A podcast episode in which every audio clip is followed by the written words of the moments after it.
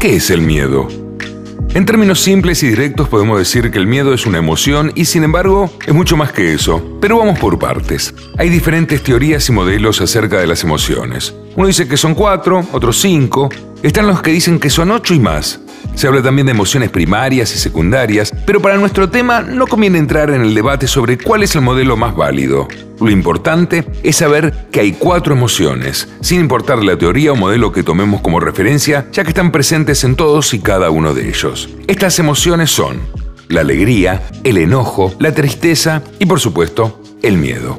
La etimología de la palabra emoción refiere al impulso que mueve a la acción. Una emoción es algo que nos saca de nuestro estado habitual o base y nos mueve hacia estados más adecuados para hacer frente a lo que surge y que incluso puede sacarnos de balance. Desde el punto de vista neurológico, podemos decir que las emociones son respuestas automáticas, no dependen de nuestra voluntad, que se producen en el cerebro y generan reacciones bioquímicas en el cuerpo que alteran su estado físico. Algo sucede, interno o externo, real o imaginario, y entonces se dispara una emoción. Sentimos algo y actuamos en consecuencia de formas que nos pongan a salvo y, de ser posible, resuelvan aquello que se ha desatado. El fin es volver a estar en paz o recobrar el equilibrio a pesar de lo que pueda surgir en el camino de la vida. Estar en paz, por cierto, no implica estar libre de sobresaltos y eventos desagradables, sino que, a pesar de ellos, podemos recuperar un estado base de relativa tranquilidad y felicidad, como quiera que cada uno lo conciba.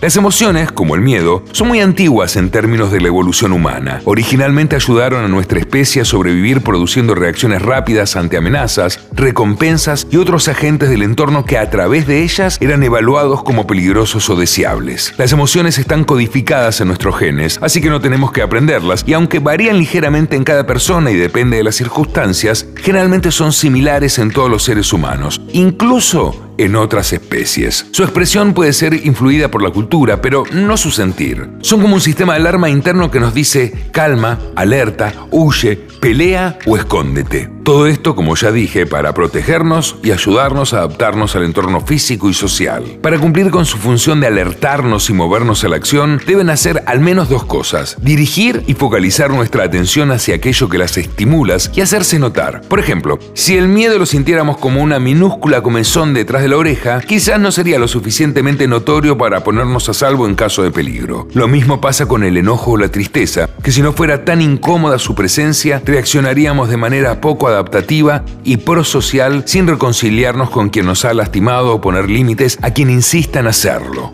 Esta es la razón por la que las emociones son tan notorias, deben sentirse y también hacerse ver. Extracto de Del otro lado del miedo, de Mario Guerra. Maldición, va a ser un cuento hermoso.